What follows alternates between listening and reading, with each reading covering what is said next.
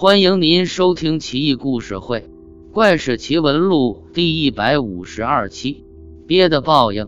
程节郎是北宋武官职衔，武臣官阶五十三阶，第五十一阶为程节郎，地位较低。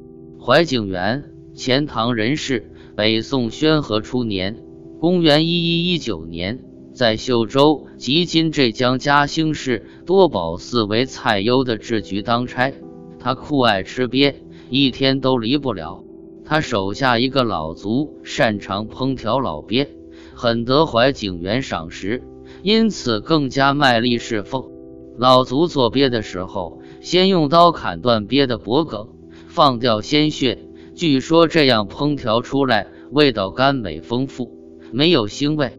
如此多年，后来老卒得了怪病，起初以为是皮肤病。怀景元也不以为意，后来才觉得越来越恐怖。老族的脑袋开始无法抬举起来，走路时头颅一伸一缩，活像个大鳖。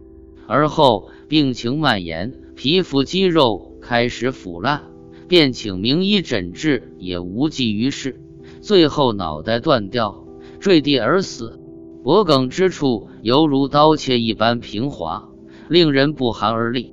从那儿之后，怀景元再也不敢吃鳖了。但是杀鳖做鳖的不吃鳖，反遭报应。一切皆因吃鳖的而起，却丝毫无恙，令人唏嘘啊！